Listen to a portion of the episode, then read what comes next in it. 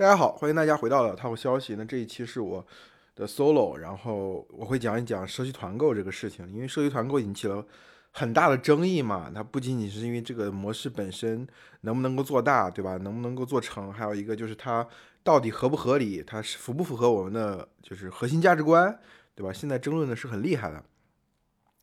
嗯，当然，我之前在讲支付宝那期的文章的时候已经讲到嘛，就中国的互联网公司。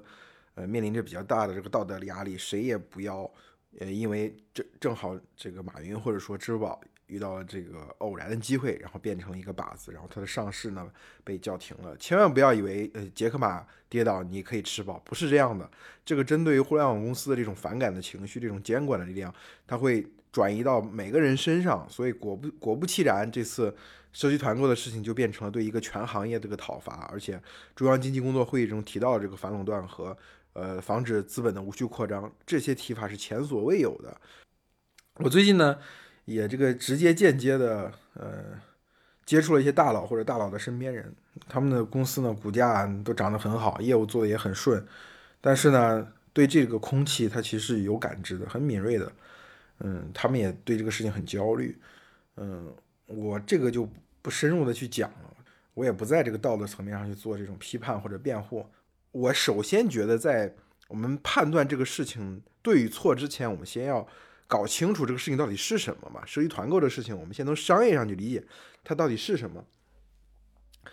呃，早年王兴对中国互联网画过一个这个呃四纵三横这样一个图嘛，就是 PC 时代也好，呃呃移动时代也好，几种主要的信息啊、电商啊啊这种呃有社交啊这些这个竞争的形态。对于电商这一块儿。呃，我觉得其实可以用一个更简单、更粗暴的一个模型去描述中国互联网的发展，就是谁把商品推到离用户更近的地方，那么谁就是而是更先进、更新型的电商。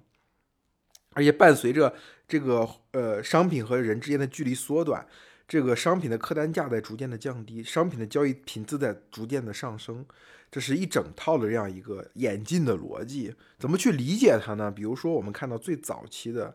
八八四八、汇聪网、呃阿里巴巴这样的平台，然后后面变成淘宝、京东，对吧？然后后面呃像这个聚美优品、呃这个唯品会，进一步进化到演化到这个垂直电商，到最后拼多多入局，像美团，它从外卖打车进来，它开始什么东西都卖。大家会发现这个过程当中。这个卖的东西从最最早期，比如说像三 C 数码产品，到后面变成这个衣服啊、美妆啊，再到后来变成外卖啊，这个客单价会逐渐的降低，但是你购买它的频次会逐渐的上升，而这个物流交易的过程，从过去这个仓库跟用户之间的距离几乎就没有什么必然的关系，就非常非常远，它是另外一张网，到后面逐渐的变成了三天到一个星期。对吧？然后这个全国的骨干啊，那后面这个像很多电商搞了这个呃自己的仓储物流，亚洲一号之后，它变成了二十四小时达，对吧？离用户更近了。现在社交这个社区团购所瞄准的这样一个买菜这个生意呢，其实是电商的最后一步，它已经把这个交易的距离推到了这个。这个用户的小区里，而且已经变成了他每一顿饭一天两两三顿饭，你每次都要购买，对吧？日用品什么，你每你每次用了你都要购买，所以说它这个频次拉到了很高，然后这个客单价捞到了几毛钱，不到一块钱，然后呢，这个距离呢已经进到小区里面了，所以说它其实是电商的一个终极形态，所以绝对不像人民日报说这个呃。这个社区团购就是几捆白菜的生意，不是这样的。就是他一开始选中了生鲜这个农产品这个品类，但是不意味着他就会停在这个地方。未来他一定会围绕这样这个交易场景，他会搞出来自己一整套的交易模型和和他的这个基础设施，然后他每一个垂直品类都要不断的去占领。所以它是电商的最后一站。所以对于今天充满了流量焦虑，充满了这种。这种跨界竞争的中国互联网巨头来说，谁都不愿意丢掉这个。如果丢掉这个，我们之前在上期讲过一个概念嘛，就互联网其实没有一个护城河，就是如果你进入到一个很大的战场打的话，两个巨头它会都成长、都壮大、都变得非常的强大。但如果说你这个战你不打，你缩在你的护城河，你认为你有一个品类啊也好，或者说有一个什么样的保护你不出去，你慢慢你这个你这个原有的这个市场份额就变得无足轻重了，就不重要了。因为新的这个市场份额是原来这个老的市场总量的十倍以上，那你原来在原来那个这个僵化不停的市场中，哪怕你占到百分之三十，一个十倍市场出来之后，你除以十就变成了百分之三，对吧？就是个位数了，没有任何意义了。互联网公司为什么顶着政策的风险也要这么冲进去？所以是因为社区团购所谓是终极电商的竞争，这个事情大家一定要先明白。如果这个事情不明白的话，就是你也会就像那个很多人所用那个逻辑，为什么硅谷的巨头都在搞什么火箭上天？你你去再去搞这个两捆白菜，对吧？是不是我们中国的互联网就低人一等，或者我们中国互联网就就没有志气、没有出息？其实并不是这样，而是这个里面蕴藏着巨大的生意。我之前发过一个微博嘛，我是讲这个，呃，大家反反感这些巨头，然后支持情感上支持那些卖菜的摊贩，它很正常，感情上是一个算得过来的账嘛。但是实际上，大家不要忽视了所谓整个农产品运销的这个价值链当中，最开始这个菜农和最后的这个小摊贩，他们的。在整个价值链中所占的比例非常低，他们挣的钱真的是个辛苦钱，这是个小钱。就算有一天这个生意被互联网巨头完全拿下了，其实不太会影响到他们的核心最大块的价值在中间，物流啊、仓储啊、收购啊、营销啊，不也也也不叫营销，不就是品牌啊这些东西。而这块东西呢，除了我们说，比如说高速公路，比如说这个能源，它固定。的开支，还有种子、化肥啊，这些属于国资大巨头的这固定开支之外，它还有很大一部分是掌握在所谓地方势力手里。这地方势力可能在地方维持这个物流，维持这个司机车队啊，维持这个农贸市场的秩序啊。那这种这些地方，说实话，有的地方可以说是黑恶势力，有的地方说好听点是地方势力。对，大家也可以看一看自己所在的城市这些这些。呃这个所谓的呃物流车队啊、集贸市场啊、农产品的运输、运输和出售的地方，它很多时候都有这种家族企业的影子，很多时候都有这种这个所谓的原来的城中村或者是城市附近的村里面的这些呃所谓的乡贤呐、所谓的能人啊，他们在里面。所以我一开始对于互联网公司进入这个领域，我觉得是是一件好事。就会有一个这样的竞争，一一个竞争是这个互联网巨头依托于这个渠道能力，因因为用户都在它的上面嘛，那你你渠道哦，基于用户的这个需求，你可能去扶植品牌，你去寻找原产地，寻找货源，这是一种这是一个组织化的竞争，就是怎么把中国的农业从这种特别分散的、特别效率特别低的这个这个水平当中给提升起来，这是一条路。另外一条路是原产地的高度组织化，比如这个地方它是它是农产品源头。那源头这个地方呢，它就做一些自己的品牌，根据市场不同的需求，它打造一些自己的品牌，然后把这个东西精细化运营，然后做成公司，对吧？打造品牌，你像李子柒做自己的螺蛳粉一样，这两个之间的竞争是共同，它是不是说哪个只能一方做，不能另外一方，是两方都在做，而且两方处于竞争当中。如果一旦一方取胜之后，那另外一方可能他的利益就要受损失了。我觉得真正意义上有这种零和的你死我活的东西是在这儿。掰开了揉碎了去看，就是我不知道大家有没有印象，在很多年前，我们呃有有一段这个叫做“逗你玩，算你狠，将你军”的时代，就是农产品开始突然价格暴涨。然后我记得当时有个电视台，不知道忘记是不是央视，他做一个这个呃电视片，去讲为什么这个农产品这个价格飞上天了。他们去去去采访这个农产品当地就种植农产品的，发现收购价格没有什么涨价。然后他们也去看去采访这个摊贩，呃，摊贩其实也没有赚什么钱，那为什么突然农产品价格就暴涨了呢？而且其实你也不能说国家赚了很多钱，国家其实也想了很多政策，比如说农产品的这个呃生生鲜运输，它其实是国家是不收他们的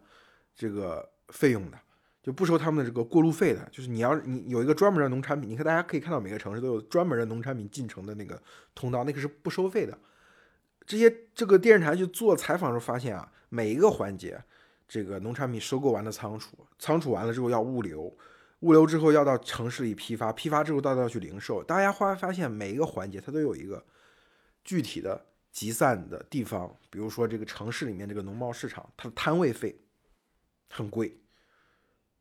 对吧？你这个小贩你要买菜卖菜，你要批菜。你要去再给卖给用户，你要收这个固定的摊位费。这固定摊位费呢，它往往就是一个有许可证的这样的一个农贸市场。那农贸市场组织这个农贸市场呢，政府可能也收税，然后这个农贸市场的所有者往往以及已经私有化，它不是一个完全的政府行为啊。那他要收大量的这个地租收益，然后呢，有有些个人投资者他投资了这个摊位，那这个摊这个农贸市场做下来之后，他他就像我们那个商住公寓或者这个商场的那个呃楼房楼盘一样，他就他他一次性把它做下来之后，他要很快的回款嘛，这个时候他可以把这个东西批给卖给散户。那有些散户呢，可能是在自己买的摊位上买菜卖菜，这样他相对来说收益更多是自己的。那有些摊位他他根本买不起嘛，他就他就从个人已经投资了这个摊位的个人那里去承租这个呃这个摊位，有的是直接向这个管理方去承租这个摊位，所以就发现这些小贩们很辛苦很劳累，然后呢挣的钱其实都交了这个租金的。除了农贸市场，就上游的一些环节也是这样。他仓库要收仓库的租金，对不对？农贸市场的批发的地方，那批发的地方也有商户的一种进场费，这种租金。你最后发现，这个生意到最后，它就好像变成了一个租金的收益，就是钱都在这个租金里面了。所以说，这个农产品它的原来这个盈利模式，它其实符合中国经济的很多规律。比如说，我们去看中国的有些餐饮业，你会发现一一家餐饮巨头，你会发现他挣餐饮这个生意，他挣不着钱。他真正挣钱的是挣什么钱？真正挣钱的是挣他承租下来的这个或者购买下来这个商业地产，在不断的升值增值。之前这个叶国富嘛，就是名创优品的这个创始人，讲过一点嘛，讲过一次说这个，呃，社区团购干上两年的话，五百平以上的超市就消失了。所以五百平以上的超市到底是什么？这个也得大家去琢磨一下，理解为什么是五百平以上的超市，为什么不是小超市？对吧？可能小超市就是大家所认知当中的夫妻店。我在小区门口开了个超市，那为什么说干倒的不是这种夫妻店呢？干倒的是五百平以上的超市呢？对吧？首先大家要知道，超市它的核心的商业模式到底是卖菜还是收租金？超市的核心，大超市五百平以上的超市，它核心的模式是收租金。它有很多档位，超市外面有很多档位，卖足力健的。对吧？理发的，这个餐各种各样的餐饮的业态，超市里面呢也有很多档位，卖熟食的，卖生鲜的，卖外国进口食品的。它只有很核心很小的一部分是自己做的，其他大部分都是租金出售出去的。它只是占了这个人流量这个位置，location，location，location。我们过去说商业地产，然后你不得不来它这个地方。那超市是一个吸引大家来的一个很好，在早，尤其是在早年，这两年中国的这个消费升级上去了，超市没那么重要，但是在广大的低线城市仍然是非常重要的呃形态。大家最核心的配套，除了医院、学校之外，就是超市了。所以大家要知道它的核心的这个商业模式是什么。中国的有一个常识，中国的很多中国经济当中的很多商业模式、很多公司、很多行业啊。你猛一看，你觉得它是靠卖那个东西赚钱的，实际上到最后你会发现不是那么回事儿。实际上你最后会发现它是靠租金存活的。我们日常生活中，你你很多时候你发现这个贵那个贵的时候，你去背后去拆解它一下这个成本，你会发现这个成本它核心的成本在哪里？无非就是地租或者特许经营权。这其实中国经济过去中国经济的一个传统模式，就是个租金收益模式。或者是个特许经营许可模式，它背后的这个大量的钱其实并没有这个一个一个行业，你看用户终端花了很多钱，或者这个中间的商户花了很多成本，这个钱都流向哪儿了？主要就流向这两个方向，所以这也是中国资本市市场上最值钱的两块东西，就一个是房子土地，一个就是特许经营许可。而互联网公司杀进一个领域之后，你会发现它某种程度上就相对来说会改变一些这个行业。他会把这个从这个地租地租，呃，这个土地租金模式或者这个特许经营模式，变成了某种意义上的这个所谓的数据金融模式。孟小苏之前和一些大人物写过一本书《走向繁荣的战略选择》。孟小苏号称是中国房地产之父嘛，他有一个观点是什么呢？他说这个，呃，房地产呢就像中国经济的这个一个巧媳妇儿，这个媳妇儿呢把家里搞得井井有条。把这个日子过得很红火，但是呢，公婆就老对这个媳妇儿不满意，为什么？觉得不是高科技，你这个房地产傻大黑粗的，想要老想搞这个芯片呢，搞这种呃高科技的东西，嗯，但是呢，每次去搞过搞过搞一次呢，就发现哎，最后不行，这股市泡沫炒高了，然后就后来又掉下来，搞得这个呃人怨声载道。但是唯独房地产呢，隔几年搞搞不定那些东西，高科技的东西，要回头再来搞房地产。然后一搞房地产呢，这国家的经济又推着往前走了，老百姓又安居乐业。他这个观点呢，本身我不去这个评价他到底对不对，或者有几分对。但是大家要知道，中国我刚才讲了这么多，就是要让大家明白，这个土地租金模式是中国经济的核心。三百六十行都是核心，除了少数的特许经营之外，都是这个。而且有的特许经营也是。构建在这个土地租金模式上，就是你在这儿可以开有一块地批给你，让你干这个，别人不能干，对吧？它它也是这个特许经营模式，但实际上最后落地的具体形式，它也是房地产。就是说，这个媳妇儿过去侍奉公婆，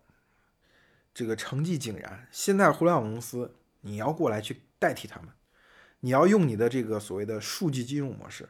去代替他们。那这个时候，你干的好不好？只是其一，最重要的是你干得好了，那成果谁来分配呢？分配给谁呢？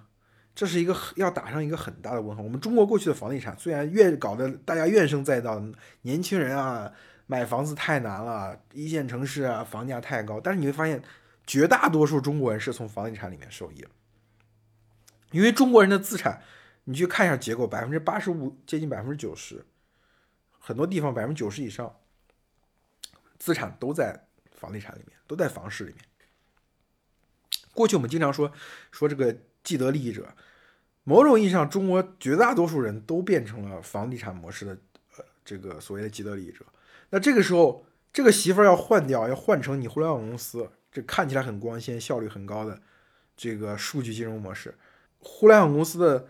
目前看起来最大的受益者是他的投资人，是他的员工。那互联网公司、大的科技公司的投资人员工在全民中所占的比能有多少呢？能有房地产这个行业的受益者多吗？房地产的持有者这个盘子大吗？不可能吧。而你真正要解决这个问题呢，就是把这个工作做通，把这个工作做通，让大家认为啊，这个互联网的这个数据金融模式能够为大家每个人都能得到好处。但是现在看起来完全不是这样嘛。最近那个京东的那个金融。出来道歉，做了一个广告嘛，就是他们做了一个非常雷人的广告，就是一个农民工上了飞机，想想要升舱，然后没有钱，然后就一个旁边一个大哥在这儿说，打开你的手机给你看一下，打开这个京东金融 APP 给你看，哎，你能借这么多钱，你可以用这个钱升舱，大家全都在骂，他其实就代表一种态度。其实这种雷人的广告最开始做的是三六零，对吧？很多这种借贷的平台做这种广告。你互联网公司的收收益变成了数据金融模式，大家目前看起来的不是一个好的数据金融模式，反而都是这种高利贷这种数据金融模式。那你怎么可能不被骂呢？中国的互联网过去其实很慢的，没有今天这么快。比如说我们讲支付宝从从它呃刚开始上线到它搞出来这个这个余额宝，对吧？让大家都能受接受到一点这个金融的好处。这整个过程长达十几年时间，在过程中大家不断看到，哦，线上支付这个事情，对吧？普惠金融这个事情对我们是有好处的。大众点评这家公司也是零零几年就上线了，到二零一四年，呃，美团并掉大众点评，也是长达十几年时间。大家看到，哦，这个生意线上做，对吧？服务放到线上，大家都能得到一点实惠，得到一点好处，对吧？外卖大家都能得到一些方便，这长长达十几年时间。那这几年，互联网公司变了嘛？我不能，我们不能说等闲变却故人心，却道故人心易变嘛。不能说老百姓都不支持互联网公司啊，就讨伐老百姓道德水平不够高，觉悟不够高，不是不能这样。因为你这些几年我的玩法变了，变成一个资本推动之下，创新不重要了，企企业家甚至公司都不重要，在资本的指挥下，你随便就可以合并，随便一批人就可以掏钱走人，一批人还可以继续干这个事情，获得公司的控制权。那这个时候，最后得到的结果发展好了还好，发展好了就是。呃，你赚了很多钱，大家对你无感。你赚这么多钱，你发展这个东西，你付出再多的成本也是应该，因为你要赚钱嘛。发展不好呢，就是全社会买单。就是你暴雷，全社会买单，年轻人在这个冷风瑟瑟当中被赶出去，那这个时候谁会讲互联网公司的好处呢？谁会念叨你互联网公司的好呢？所以你这个媳妇儿就相当于竞聘失败了嘛。我们老一个大中国的传统的文艺作品有很多这个反映，呃，反映大家族里面需要这个需要一个巧媳妇儿的这样的一个情节。你比如像《红楼梦》里面的探春啊、王熙凤啊，对吧？像这个我们大宅门里面的那个白文氏啊，他们想要变成家里面的中流砥柱，这个事情就是需要不断的靠成绩说服大家，这个时间很漫长，他会听到的反对的声音很多。你战战兢兢。埋头苦干尚且有很多反对，更何况你这种以这种呃资本推助的方式巧取豪夺，或者说好处全拿，坏处全推向社会，这是不现实的嘛？所以我觉得整个中国互联网公司最后一都要思考这个问题，这个全行业要思考的问题，从业者要思考的问题，而解决这个问题需要一代、两代、三代人。我当然觉得中国经济最终的发展变成一个世界上最强大的国家、最先进的经济体，一定会从。这个土地租金模式转向更多的这种数据金融模式，这是必然的。但是这个问题就是，美帝国主义前车之鉴，最后整个国家这个完全金融化之金融化程度非常高之后，它引发了系统性的危机，引发巨大的收入不平等。今天就是今天这个局面。那我们中国一向是摸着石头过河，或者摸着前人过河，不可能再走这样的覆辙。好吧，我们这期就讲到这里，我们下期再见，谢谢大家。